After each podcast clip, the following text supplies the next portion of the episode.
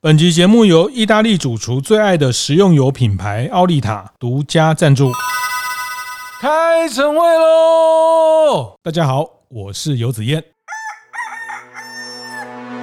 转传非常多的一篇文章，哈，是在讲一个最会卖书的男人。这个书店很厉害，他让客人的这些需求在现场的员工可以去回应，然后自己选择他去做选书的决策。我觉得这点是很有感觉。观念对了，店就赚了。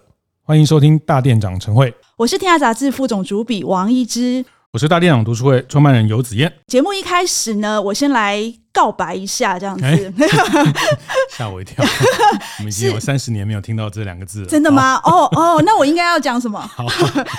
哎，主要是我们二月出版的《刚刚好的款待》这本书啊，谢谢大家的捧场哈！现在已经准备要迈向第四刷了，谢谢大家，然后也谢谢子燕哦，就帮我们努力的宣传，这个让我们大家都士气为之一振啊！对，因为很多朋友，包括像台中飞花落院的魏姐啊，这很多服务业的店家，对，也用这本书当做教材开读书会，做内部的分享啊。那我觉得这个呃分享讨论其实都特别的好用，我也非常建议大家可以用这种方式跟店里的伙伴一起来共读这本书。对，可是我这一次哦出了这本书，我自己有还蛮深的体认哦，因为我大概几年前出那个第一本书的时候，就觉得说那时候书是正好哈，随便卖都是一两万本。本这样子，我觉得现在的书其实还颇难卖耶。子燕，你觉得呢？对，这个写书的人比看书的人多哦，但是我现在是觉得，呃，很多人还是很想出书，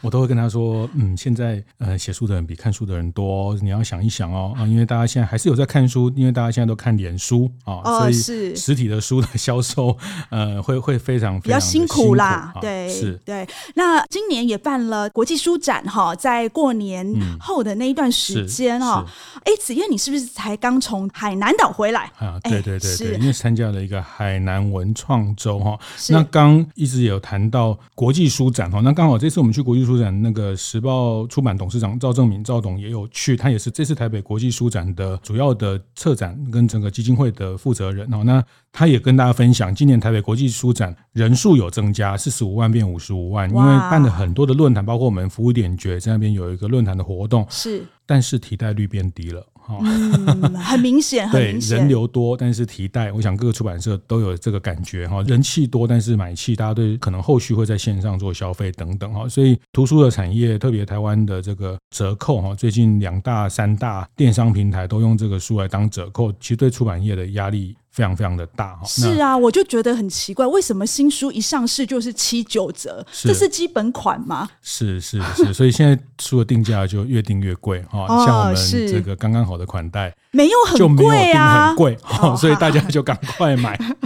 我想说，哎，对，好，我们要今天要介绍我们很重要很重要的，我们要今天要介绍哦，也是我们刚刚好的款待的作者之一哦，共同作者之一，共同作者之一哦。因为他最近呢，在我们服务一点觉专栏也写了一篇让整个出版业转传非常多的一篇文章，哈，是在讲一个最会卖书的男人，在英国跟美国想办法把书店救起来哦。来，我们来先来欢迎一下我们天下杂志的记者罗璇。罗璇跟大家打个招呼。嘿，大家好，我是天下杂志服务组的记者罗璇。哇，罗璇，你要不要先跟我们分享一下，就是说怎么会想要写这个最会卖书的男人？那先跟大家介绍一下，我这次写的是 James Dunn 这个英国的这个书店的老板。那他其实在英国、美国都很有名，因为他掌管了英国最大的连锁书店、美国最大的连锁书店，然后他自己创办的独立书店 Dunn Books 在呃伦敦也是非常的有名气。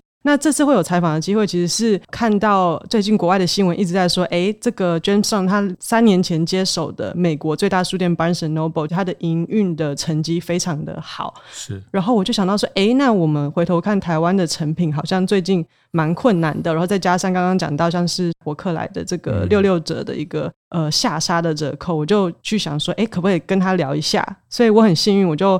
找到买下 Barnes and Noble 这家公司的后面的那个投资公司 Elliott Management，就是 email 他，然后没想到他在六小时内就回信说，哎，他真的六小时内耶，对。反正我就是会写说，哎、欸，我我这边在关注成品，然后呃，你愿不愿意跟我们聊聊你是怎么做的？那他回信就也很简短哦，他就说哇，很谢谢你的联系，成品是对业界最好，然后最有创意的连锁书店这样子，然后我们就约了时间采访。其实我蛮好奇的哈，这个 James Dunn 他自己对成品最有印象的是哪一个部分啊？他有没有跟你提到？嗯。他其实是在二零一五年的时候去成都，然后他当时是去拜访廖美丽在那边开的方所书店。嗯嗯、那廖美丽是当初也是帮忙创立成品的重要角色之一。那他对这个方所，还有就是后来他研究成品，其实印象最深刻的都是他的陈列与装潢。他特别提到成品的杂志区，就是作为一个过渡区，他非常的认同。然后还有就是成品的空间，他觉得都很平衡，这件事情也是让他觉得很舒服。是，可是成品这两年好辛苦，好辛苦。然后，但我觉得这篇文章特别反差，呃，书的出版越来越少人看的时代，反而英国的这个书店的。模式，它确实把书店延续下来。嗯哼，是啊，罗璇，你要不要先跟我们提一下？就是说，这两家书店遇到什么样的困难，他要怎么样去救它？你可不可以帮我们先分享一下这个中间的秘诀？好，嗯、呃，我这边先讲一下，就是英国跟美国他们两边的市场跟消费习惯肯定就是有很多的不同嘛。但是他们两个近年遇到共通的困难，就是亚马逊的电商的低价的一个威胁是近期比较大的挑战。那回归到他们本来的消费文化的话呢，我觉得英国还有欧洲，他们稍微比较像台湾一点的地方是，大家真的会走出去，然后实体去逛一些商场跟呃书店。那这个就是英国，反正就是英国的问题，因为。书店他们早期在亚马逊崛起之前，呃，在英国都选在这种很不错的商场，所以这些租金的压力那时候因为营收太好了，相对没有那么有感，所以呃，现在反而让他们就是说，哎。那有竞争来了，这个这个租金的压力好大哦，这样子才突然感觉到。那另一方面呢，美国他们则是呃地广人稀嘛，所以实际去逛实体书店，会特地去逛书店的机会跟呃人就比较少一点，所以要如何把书店做成会让大家特地去逛，然后特地去消费，则是他们的挑战。所以哈，你看他遇到这个 Amazon，就是全世界的这个电商龙头哈。他们完全就是用这种销价竞争、低价的方式取代了，就是我们对于实体书店的需求这样子。哎，其实台湾也是啊。呃，嗯、我记得呃，二零一七年那时候，Momo 开始准备要进军整个通路的时候，就是书店通路的时候哦，就是说他其实在跟书店在抢这个市场啦。然后那个书籍就变成他希望能够抢的带路货，哦，就是说他希望把这些原本在实体买书的人也能够到线上去买，然后不只是他，因为他开始抢夺这个市场之后，然后伯克莱最近的这个六六折也引起很大的震撼。那以前呢，出版社都觉得说，啊、反正如果博客来要降价的话，会先跟我们商量。那这次他们比较觉得愤愤不平的是说，好像博客来这一次要降价，就没有找他们商量，就直接降价了。所以，哎，你看，其实全世界实体书店面临的窘境都是一样的。不过我刚谈到中国大陆这边的书店也是面临一样的问题哈。那是，呃，其实我那天在跟他们在做交流，其实他们正在思考，就是说怎么把书的边界变成一个文创的思考哈，把书做成精装书，变成一个礼品，或者是呃，把书的 IP 啊，经典的人物，把它变成。另外的商品，它打破了书跟文创商品的边界。我举个例子哈，他们那边很妙哈，就是呃，他们竟然把关公哈变成袜子。好，然后关公变成袜子，变成袜子，因为关公的脸是这个红的脸哈，然后他的衣服啊色系，他们把它定位成一个红配绿哦，然后 在圣诞节的时候推出一个红配绿的关公袜，卖了一万四千双哈。那这个是从是从一个关公的相关的著作从书去延伸的，那类似童话，类似这些绘本，他们也是延伸这些袜子，就是说呃，在中国他们思考的就是打开书跟文创的边界。那大家在谈论为什么要这样？做说，因为书刚讲要打六六折，书会不会打折？但文创商品比较不会被挑战价格 哦，因为他喜欢觉得好玩。嗯，不过我看到螺旋这篇文章，呃，我可能帮大家也简单介绍一下这个背景。意思是说，这个男人，我们等下要谈的这个男人，他救活了英国跟美国两个连锁书店。这两个书店，一个是一九七一年在美国的这个巴诺书店，还有一个一九八二年成立的在英国的水石书店。哈，那成立的年代，我突然就想到，就有点像在台湾当年的什么金石堂、新学友，大概是那个时代的书店。啊，但是在台湾新食堂、新学友现在的状况，大家也很清楚啊。大概因为整个产业的变化之后，就剩下很少数的社区跟类似文具的店。但是他们，你采访的这个人，他把在英国、在美国的这样的三四十年的老书店、连锁书店，一个是六百家，一个是将近三百家，到今天让他还是变得很赚钱。对，很有趣哦。这怎么做到？赶快跟我们分享一下。好。先跟大家介绍一下这个人，他到底是谁？虽然文章写他是最会卖书的男人，但我觉得他今年要六十了嘛，可能要说他是最会卖书的阿伯这样子。那、他很厉害的是，他其实是从剑桥历史系毕业后，他有短暂的去美国的华尔街先做一些资产的管理，所以他其实是有财务背景，对数字敏感的。然后他后来就觉得说，哎、他还是想要追随他的梦想，就是阅读跟旅游结合这两件事，所以他很快在二十六岁就回到了伦敦，就成立了一家独立书店。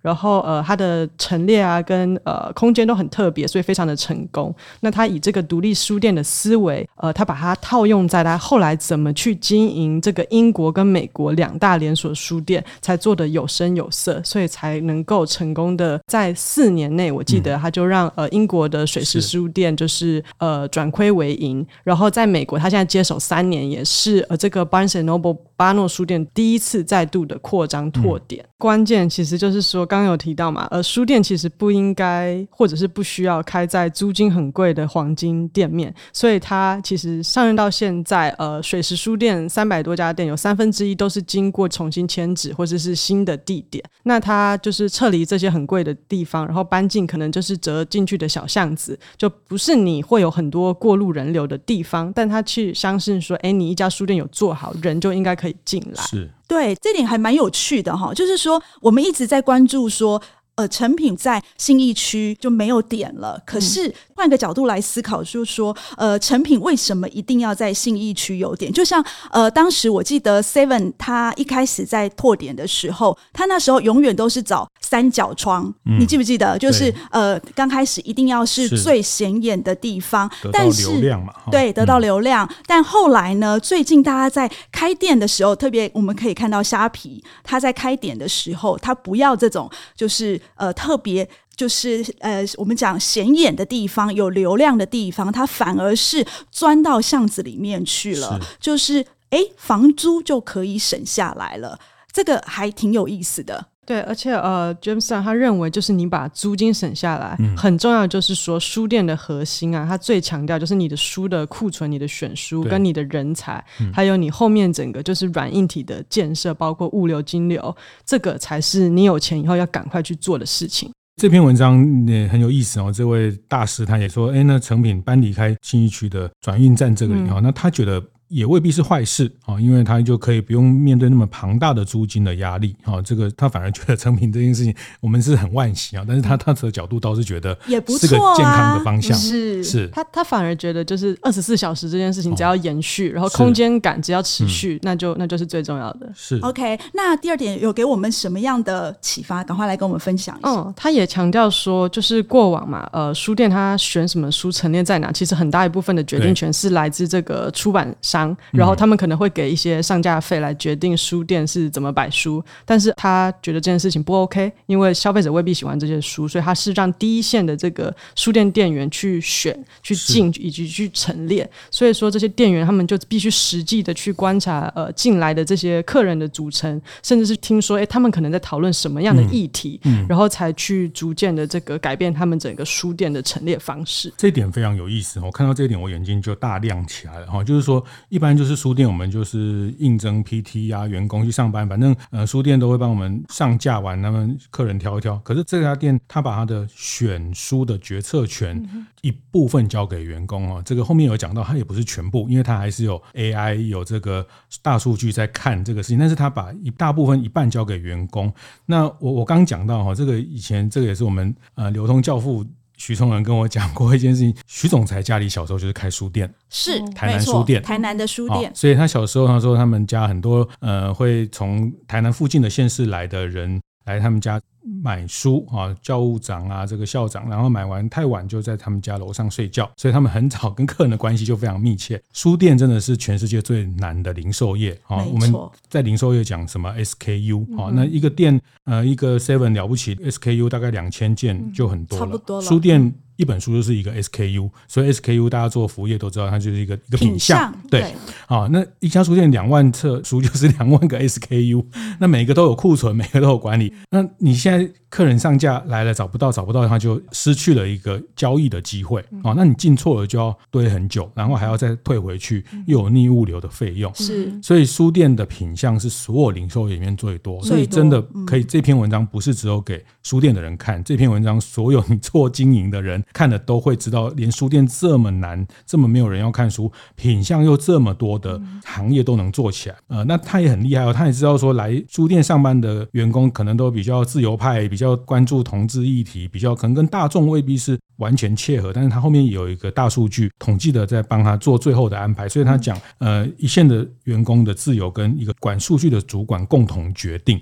我我自己看到这个是非常有感哈。那这有点像我们便利商店，你知道以前便利商店要。进多少便当，进多少面包是店长自己。店长自己决定的。对对对啊，所以。店长他会想说，会卖不完，卖不完他要自己吃，会报废，我要自己吸收，所以不敢定，不敢定。那他可能敢多定的，就是他就算报废，他自己也可以吃的东西。就是说，我喜欢的啦，我喜欢。他就是不喜欢吃红豆面包，他就会少订一点，因为万一没有卖完，我还得吃红豆面包。因为我不喜欢吃红豆面包。那后来后来这个整个系统就变成说，总部的 POS 来决定。是，但是这个又有时候里面书讲跟刚好这边社区最近在办运动会啊，刚好现在。大家在讨论什么剧啊？那其实因为店员都在现场，他都听得到客人的这些讨论。我觉得让我想到的是零售业这件事情，所以这个书店很厉害，他让客人的这些需求在现场的员工可以去回应，然后自己选择他去做选书的决策。我觉得这点是很有感觉。嗯，是，而且通常会来买书的都应该不会是跑太远的人。所以这个呃，让店员来决定说，我这个畅销书的地方要放哪些书哦，其实很厉害哦。呃，他刚刚有提到，就是说，哎，为什么这个书店是最难的零售业哦？刚讲说选项 SKU 至少有两万个，就有一点点像在便利商店这样子的大小的地方哈，哦，他去卖。类似 Momo 那么多整个商城的东西，我觉得这个难度实在太高了。好啊，那我们这个最会卖书的男人到底还有什么秘诀呢？我们休息一下，等一下再回来。节目进到这里，稍微休息一下，跟大家分享节目合作伙伴奥利塔的相关讯息。奥利塔学院是为了推广意大利料理技术与文化而设立的，作为意大利料理育才及交流的场域。课程参与对象包括专业厨师及一般料理爱好者，定期邀请国内外专业主厨授课。相关开课资讯，请搜寻脸书社团“意大利厨房”。欢迎回到服务一点绝节目的现场哦。今天呢，我们邀请到那天下杂志的罗璇哦，一起跟我们聊一下。呃，我们最近这一期的服务一点绝的专栏文章哦，我们讲的是美国跟英国的连锁书店如何起死回生的故事哦。是，哎，刚刚我们讲到最会卖书的这个男人哦，他经营书店的秘诀，我们刚刚讲了两点秘诀哦。第一点呢，就是说。搬离这个黄金店面，嗯，把租金省下来。嗯，第二点呢，就是说他就不收所有的出版社那个上架费了，他让最了解附近居民的这个店员呢去选书。等于是说，这些店员最了解这个附近居民的喜好哈，而且哦，说不定卖不完的这个店员自己还会买走这样子。是，对。除了这两点之外呢，罗璇，你要不要继续跟我们分享一下？呃，我们这个应该是全世界最会卖书的男人，到底还有什么精彩的秘诀？好啊，他讲的第三个秘诀，其实跟刚刚子燕提到的 SKU 这件事情很相关哦，哦就是他有提到说他把。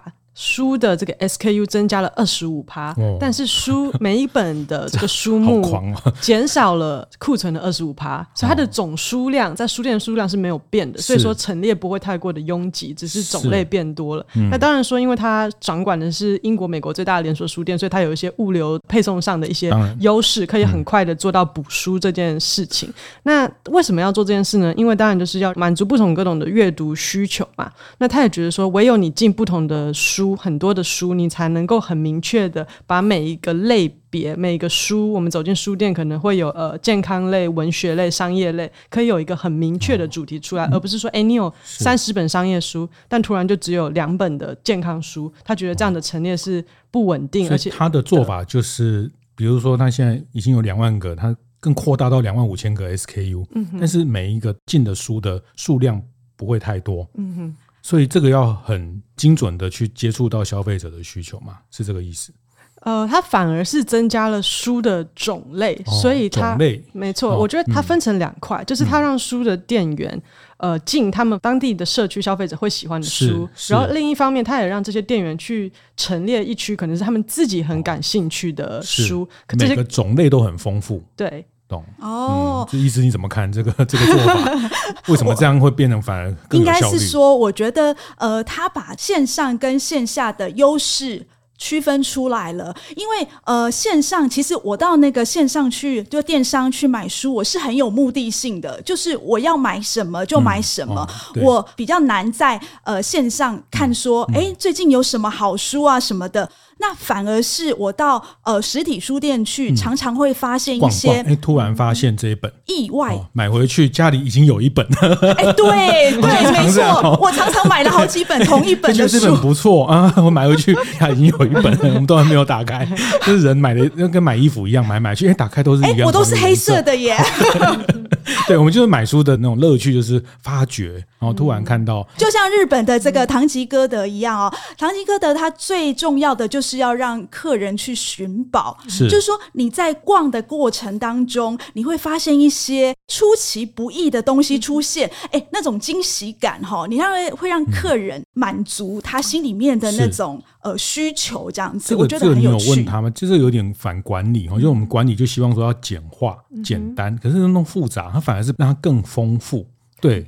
有针对这件事，他其实特别回应说：“哎，那你的书其实可能有一些是不是针对可能大众最喜欢的？亚马逊上买得到，你怎么看？”哦、那他是觉得说：“哎，如果你今天已经特定知道你要一本怎么通马桶的书，嗯、怎么练二头肌的书，他完全不建议你上亚马逊去找。嗯、但是他觉得书店的存在的意义，就是它可以透过空间、透过陈列、透过选书，去创造出对书的需求。”那书它其实不是一般的产品，它的需求是弹性的，是，是这件事情。嗯、也就是说，一个叫创造需求，是，就是说，其实呢，在线上买书是理性的，嗯、但是呢，你在实体呢，你去游逛当中选书呢是非理性的，嗯、是，是，就是你要创造客人的情感需求。这个唐吉诃德也很像哦，就是一般零售业就觉得说卖爆品、卖热门的，可是唐吉诃德反而就挤得你。呃，然后甚至连把那个窗户都关掉，关掉看不到这个是现在白天还是晚上？是，反正进去就就觉得这个也拿一点，那个也拿一点，就会觉得其实拿起来也没有比较便宜，没有便宜呀、啊，真的。然后算一算，哎呦，就就三四千了，怎么就会这样呢？没错，那还有吗？他还有其他的绝招？他第四招则是说，他刚刚一直强调的，呃，让店员去选书，不难看出他其实很重视第一线的员工。哎，所以我就问他说，那你怎么去培训？怎么去选这些第一线的？店员，然后他其实很有趣哦，他就说他真的是不用任何的 KPI，不用数字去计算。嗯、他上任做的第一件事情是他把书店所有的这些探测器啊，呃，能够计算来客数、停留时间，哦、还有这个提袋率的这些 KPI，他都拿掉了，甚至也不要神秘客来。没错，他就是在跟我对抗的意思。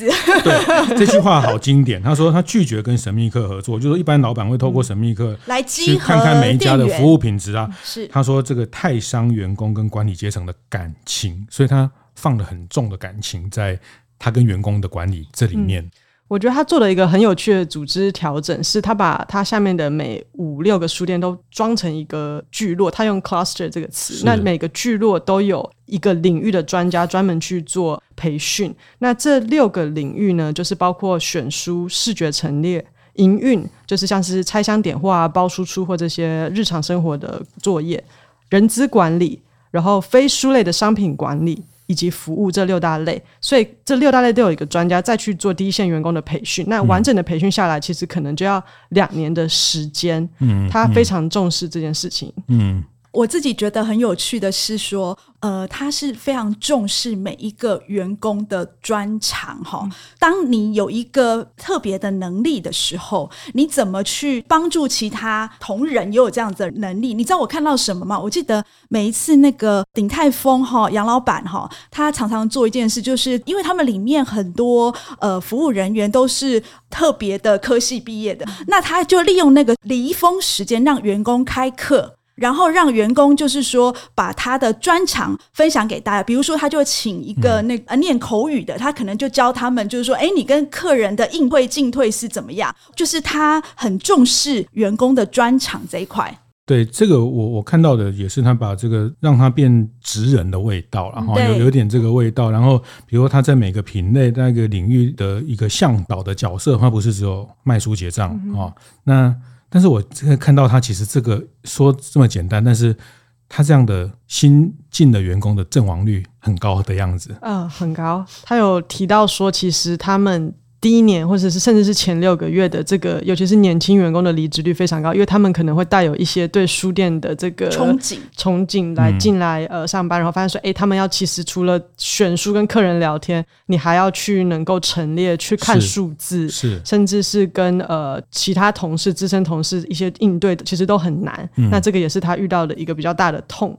而且我记得他有讲到他的那个陈列是有方法的，对不对？嗯哼，他那个陈列的方法好像我记得他说，呃，要用什么样质料的那个布什么的，你要不要跟我们说说？除了他自己对成品跟鸟屋的陈列很棒之外，他其实最强调的就是灯光这件事情。嗯，嗯，他说灯光一定要很暖，嗯，然后或者是用大片的自然光。像他，如果你去看他自己在伦敦开的独立书店，就是有很大的天窗，所以整个都是自然光的照明。然后第二件事呢，则是他会放很多的这个绒布或是其他布的布料在这个。呃，书架或者是桌子上，因为这样反而也可以强调这个书的这个质感，质感，像它纸的质地，然后它那些边边硬硬的角角，他觉得这非常的重要。然后第三就是一个比较大空间的建议，则是说你的氛围必须要有熟悉感，也要有真实感，不要像现在很多人可能就流行说，哎，我们要做这种工业风啊，好像很酷很摩登，他觉得这个不适用在书店，所以他自己会建议多用木质的家具，然后他还提到说，哎。桌角不要太锐利，这样子视觉的一个观感。哦，哎、欸，你看这个就是细节，就是说他很重视这个呃书店的氛氛围，然后客人进来的那种体验、嗯。对，这个这个我会分享两个例子，这这不止书店哦，就陈列这件事情，进到实体书店，进到了实体的面包店，进到一个场域，每个消费者，特别现在的大大家那么会拍照情况下，其实都很敏感。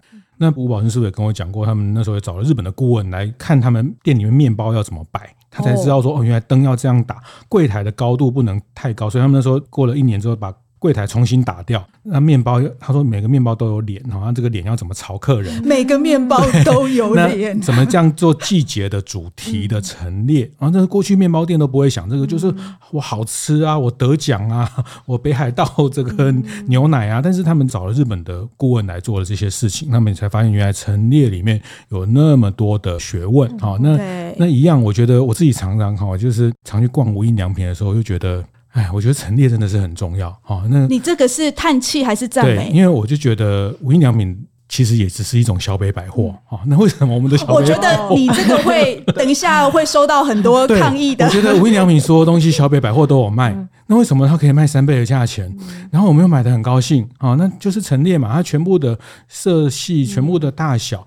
那我们做小北百货也很辛苦，我们二十四小时开店都不睡觉，然后什么都有，八八八种。但是那个陈列就是，呃，我我不会讲哦，就是很很很很接地气哈，就是很堂吉诃德。对，但我我觉得这个是在实体的经营要创造价值很关键。我真的每次在看无印良品，我的感慨就是这样，就是人家提供了另一种生活的想象跟画面。那书店更是，因为它带着某一种更多知识含量，所以那个包括你讲的桌角啊什么，其实嗯、呃，我可以想象，如果我可以到那个地方，我多买两本，我都开心呐、啊。我觉得书店有一点很特别，是你想要在现场看，你可能需要一点灯光。然后他就提到说，你在动线的设计上，你要学着去用呃怎么去打光，去引导呃客人的这个前进的从一区到下一区的一个动线。我觉得这是我听到。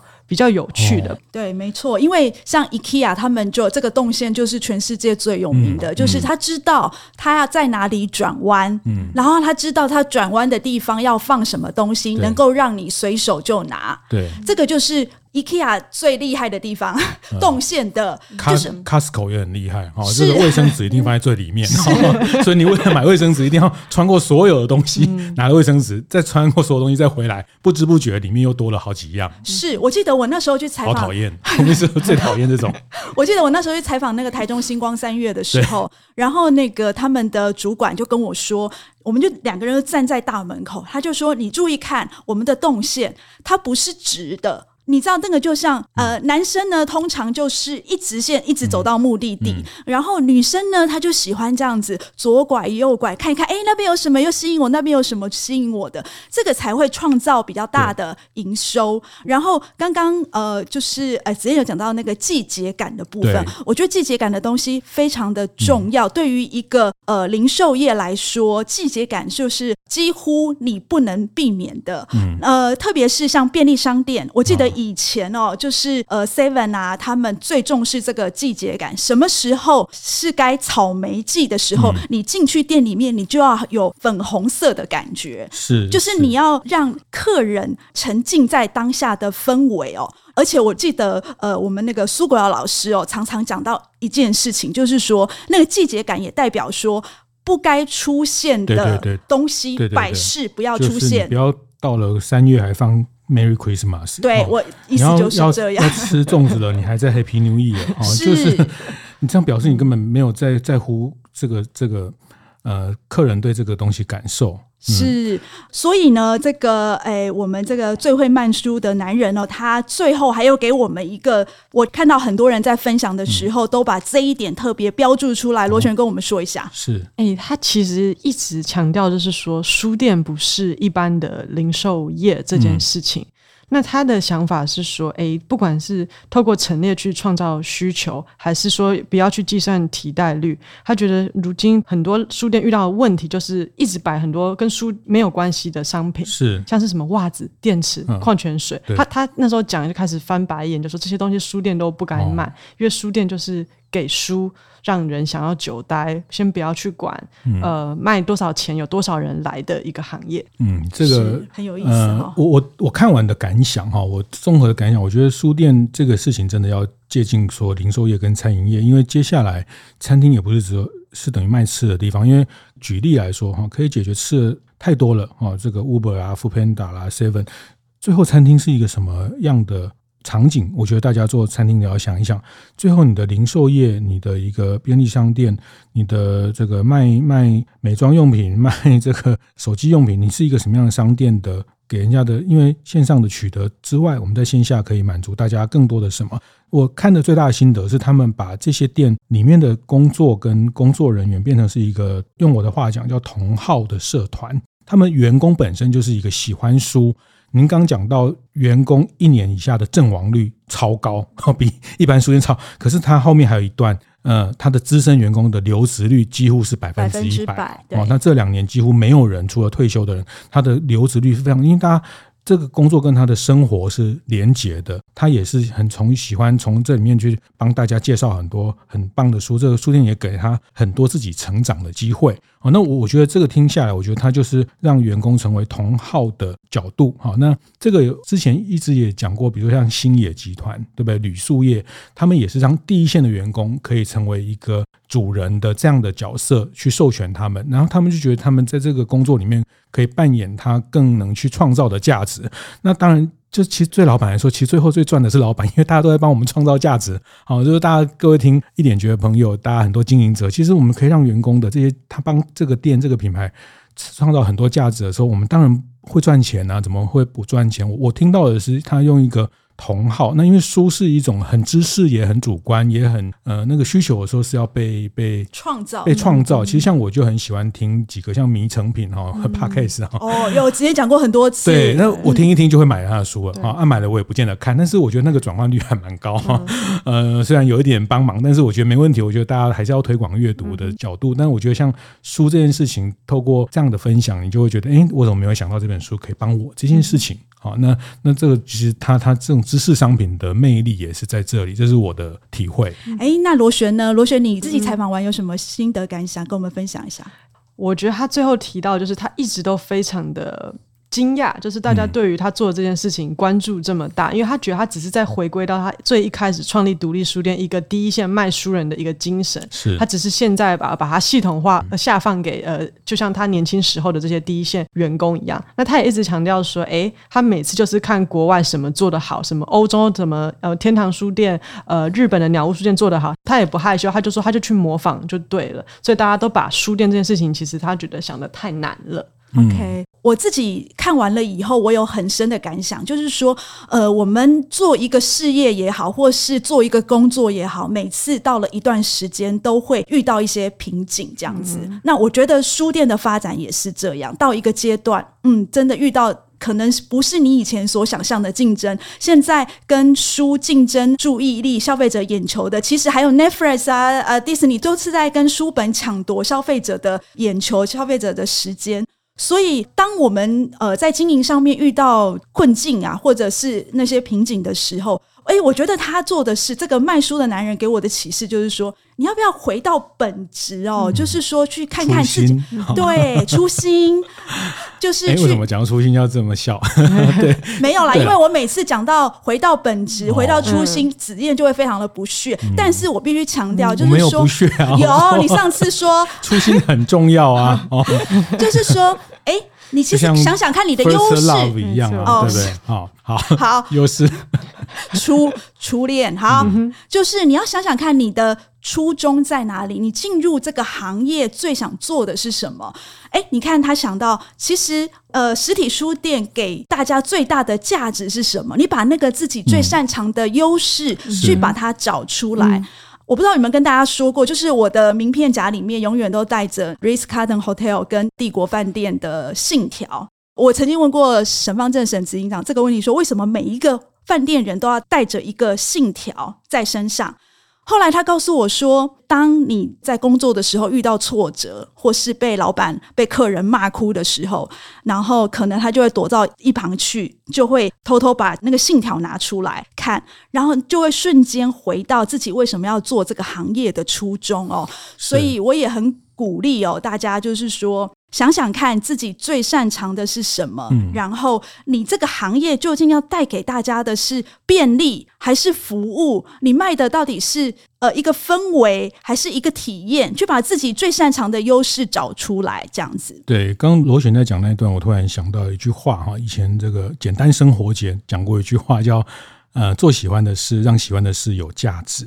啊，我觉得创业或是开店，我们做喜欢的事。我觉得他开书店做喜欢的事，找喜欢书店的人来做喜欢的事，让喜欢的事有价值。好，那也也非常谢谢罗璇哦。我觉得福点觉我们也越来越进化了，从台湾，然后把大家的眼界带到。国际啊，带到两岸，那我觉得这个是接下来我们可以给大家更多的一些视野上，因为你的问题不是只有你发生哈，那全世界大家都面临电商的冲击，大家都面临年轻人找不到的问题啊，那我们把这个视野放大，也也非常谢谢这次透过这篇文章，让我们看到不同的思维在看待同一个问题，他们的解法。是，今天我们虽然聊的是书店，书店到底要怎么办？最会卖书的男人怎么救书店？但是其实我觉得他提出的。五大秘诀，我觉得也可以套用在我们的服务业的经营上面。当然，然后也希望对我们所有服务业的朋友有所启发。我是王一之，我是游子燕，服务一点绝，我们下次见。会后记得在 Apple Podcast 订阅、评分、留言。有任何想在晨会上讨论的议题，也欢迎提出。大店长晨会，下次见，拜拜。